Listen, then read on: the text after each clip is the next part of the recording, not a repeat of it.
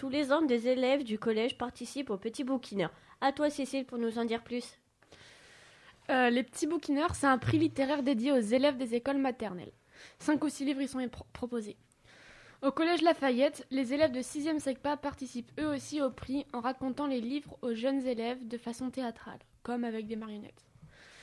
Quand tous les ouvrages ont été lus, les élèves votent pour leur livre préféré. Dans le cadre de ce prix, nous avons eu la, chance d'interviewer Jean-Marc de Rouen pour nous parler de ses inspirations du quotidien pour écrire. Jean-Marc a passé sa vie à conter et à écrire des histoires pour les jeunes, mais aussi pour les adultes. Il a écrit une vingtaine d'ouvrages avant d'être conteur. Il était instituteur et a gardé sa passion du contact avec les enfants.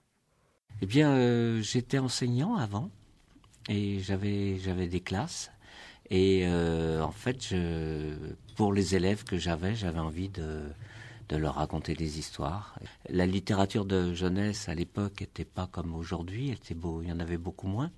Donc j'avais, j'ai eu envie de leur raconter des histoires, donc d'inventer des histoires. C'est devenu un métier et en 2005, j'ai quitté l'éducation nationale pour être conteur euh, professionnel. Euh.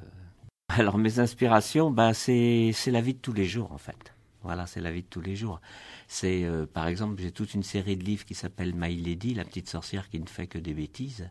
Et je prends euh, bah, des bêtises. Euh, j'essaie de prendre des des situations dans lesquelles les enfants se retrouvent. Par exemple, dans, dans une histoire qui s'appelle Le Dragon, elle adopte un petit un petit dragon, My Lady. Donc elle l'adopte, il est tout petit, il est mignon comme tout, le mignon, mignon, mignon, mignon. Sauf que bien sûr, le dragon, euh, il grandit, il grossit, il grandit, il grossit, et, à la fin, il lui casse sa maison tellement il est gros.